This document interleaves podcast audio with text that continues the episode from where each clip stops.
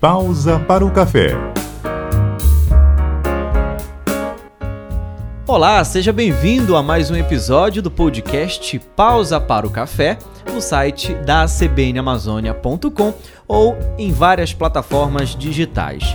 Hoje é comigo, Maxi Souza, e vou bater um papo com a psicóloga Vânia Celedônio, que é colunista da CBN Belém no programa Estação de Notícias, e hoje vamos tocar num assunto bem legal, interessante e que chamou a atenção de muita gente e vem chamando a atenção desde o início da pandemia, no isolamento social e tudo mais. Vânia, muito obrigado por aceitar o convite da CBN e seja bem-vinda ao podcast Pausa para o Café. Oi, Max tudo bem? Eu que agradeço o convite de vocês, né? Eu sempre digo, né? É, na rádio, por aqui, que é uma grande alegria poder falar daquilo que a gente gosta, né? Comportamento humano e relacionamento adulto. Que é, inclusive, uma das especialidades né, que eu tenho e que eu adoro atuar. É verdade, Vânia. E por que eu disse que é um assunto muito importante? Porque, assim, tivemos uma pesquisa no ano passado e eu acho que cabe para a gente começar essa conversa no início do isolamento social. Né? A gente não tinha muita informação, não tinha vacina, não tinha praticamente nada de certeza sobre a pandemia. E o que foi líder em pesquisas no Google quando começou tudo isso foi como faço para pedir o divórcio? Como faço para resolver essa questão no meu casamento?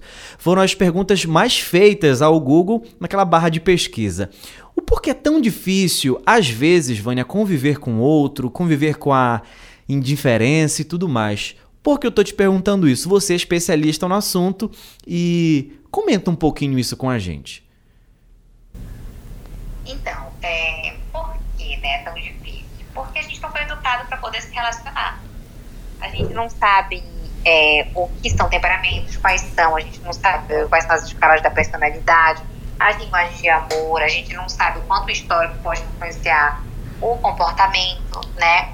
Então, como a gente não teve essa educação para a relação, a gente não entende que por trás do comportamento disfuncional do outro, ou do nosso comportamento mesmo, existe uma série de questões emocionais que muitas vezes não foram trabalhadas.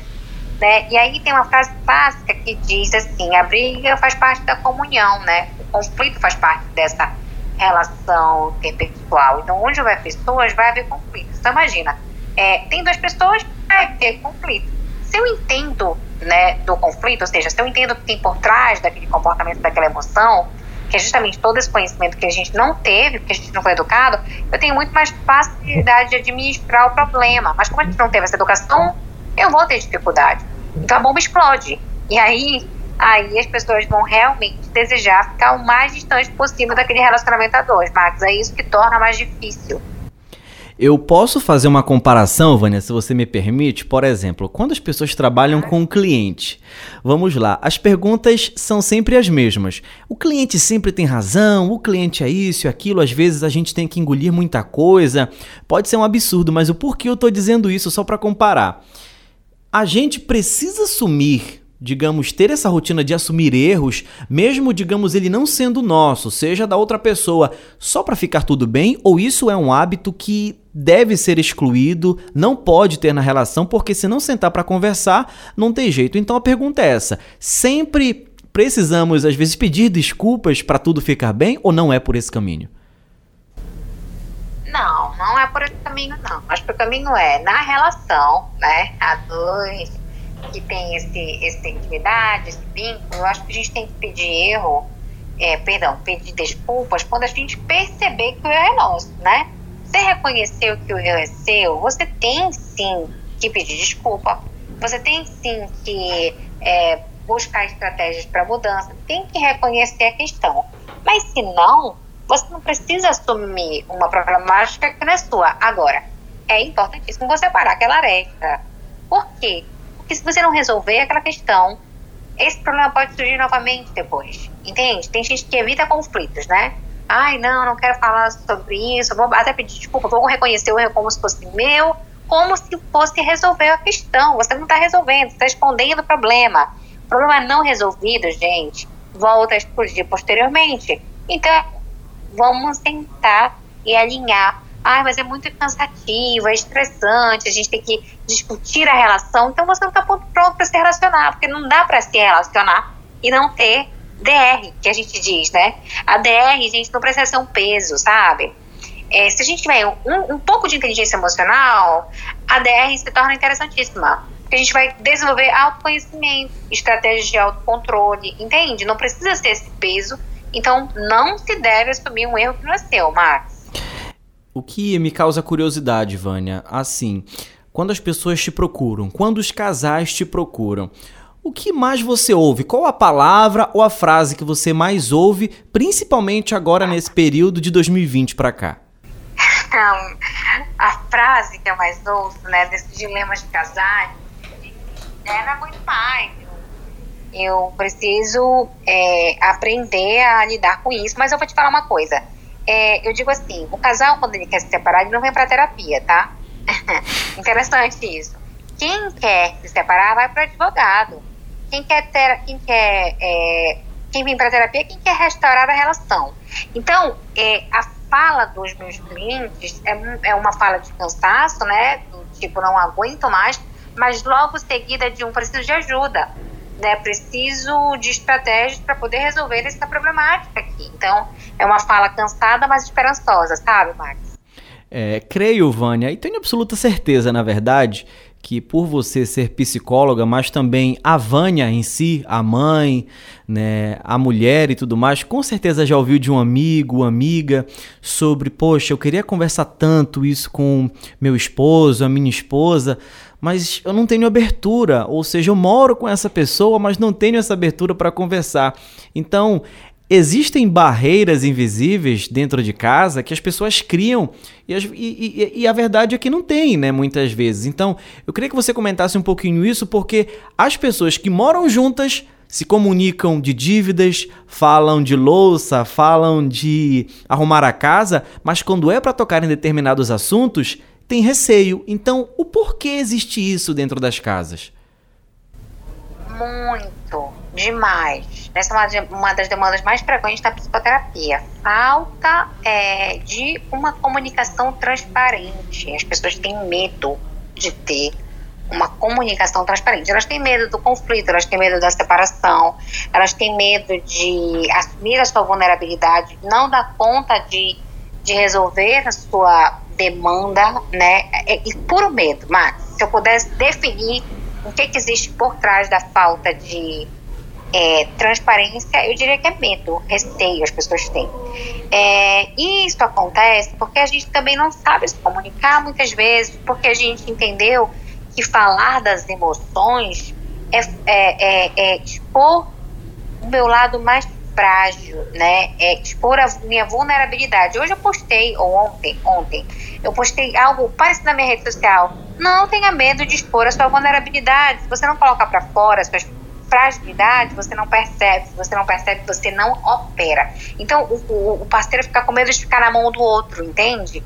Sabe aquela coisa, tipo, bom, vou falar meus pontos fracos, e a pessoa vai ter uma arma, né, contra mim.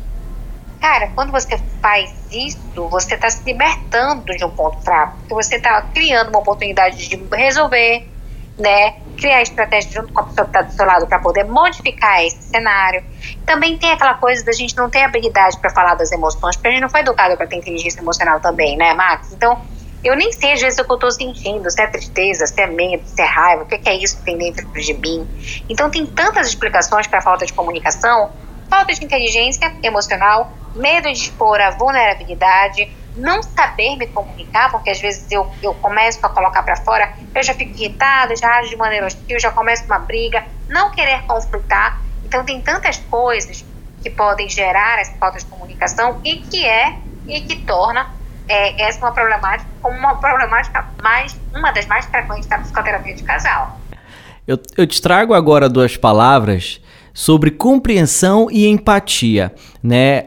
Para algumas pessoas isso tem o mesmo significado, né? As duas palavras têm o mesmo significado. E eu te pergunto se são duas coisas diferentes, porque quando a gente casa, quando a gente vai morar junto, muitas pessoas falam: "Ah, eu me amiguei com fulano, fulana", né? E esquecem um pouco esse lado da empatia. E conviver um com o outro é se colocar no lugar do outro. Mas existe diferença sobre compreensão e empatia, Vânia? Eu acho que existe. Eu acho que existe. Porque eu posso muito bem compreender não ser empático, né? Eu posso te entender, mas assim, realmente não me colocar no seu lugar, pouco me importar o que você está sentindo, ser indiferente à tua emoção, eu te compreendo. Mas tanto faz para mim é, como você se sente. Isso é falta de empatia. Compreensão e empatia tem que andar junto com um relacionamento. Tem que te entender, mas eu tenho que me colocar no seu lugar. Isso, Max, é outro grande problema, outra grande problemática que a gente encontra muito na terapia de casal, falta de empatia, né? As pessoas, elas elas estão mais preocupadas com o que elas sentem, sabe, do que com o que o outro sente, entende? Por isso que existe uma dificuldade em se ceder, né? Por que eu vou abrir mão de uma coisa que é importante para mim? Só por causa do outro? Mas não é assim que, que se desenrola um relacionamento, se desenvolve um relacionamento funcional. Muitas vezes, quando eu tenho essa empatia, sabe o que eu faço? Eu abro mão de coisas que são importantes para mim e para o outro, desde que essas coisas, claro, não viram os meus valores. E isso acaba estimulando o gatilho de reciprocidade, que a gente diz. É igual quando você, por exemplo, recebe um, um presente muito especial de um amigo seu, no seu aniversário. E aí, quando é o, seu, aniversário desse amigo, você teve o gatilho da reciprocidade ativado. O que você vai querer fazer, cara? Eu vou dar um bom presente, porque é, eu recebi um presente muito legal e, e, eu acho que vale a pena também fazer o mesmo. Quando você abre mão de coisas que são importantes para você e para o outro, trazendo esse lado empático para a relação, você estimula a reciprocidade. O outro vai querer te entregar isso de volta também, entende? Então, é, você ceder, você ser empático, você é, se colocar no lugar do outro, você fazer coisas que às vezes você nem quer, mas que nem ferem seus valores em prol do outro, tá estimulando o outro a fazer o mesmo para você, sabe, Max? Que legal, Vânia. A gente está chegando na reta final desse episódio do Pausa para o Café, o podcast da CBN Amazônia. Eu lhe agradeço, faço até o convite para as pessoas acompanharem né, a coluna de saúde da mente toda terça-feira às 9h50 no programa Estação de Notícias. Muito obrigado pela parceria e obrigado pelo conteúdo. Acho que é um tema muito importante, né? Porque os casais estão discutindo, mas estão dialogando e precisam se abrir muito mais um com os outros. Então, é sempre importante tocarmos nesse assunto e fique sempre disponível para a CBN, que estamos sempre disponível para você. Muito legal, Max. Obrigada pelo convite, né? Tenham outros, acho que a gente pode falar muito mais sobre relacionamento a dois e eu me deixo à disposição. Um grande abraço para todo mundo que está nos ouvindo e para você também. Obrigada. E depois dessa conversa bem legal, fica o convite para você acompanhar não só esse episódio, mas todos do Pausa para o Café. Até a próxima!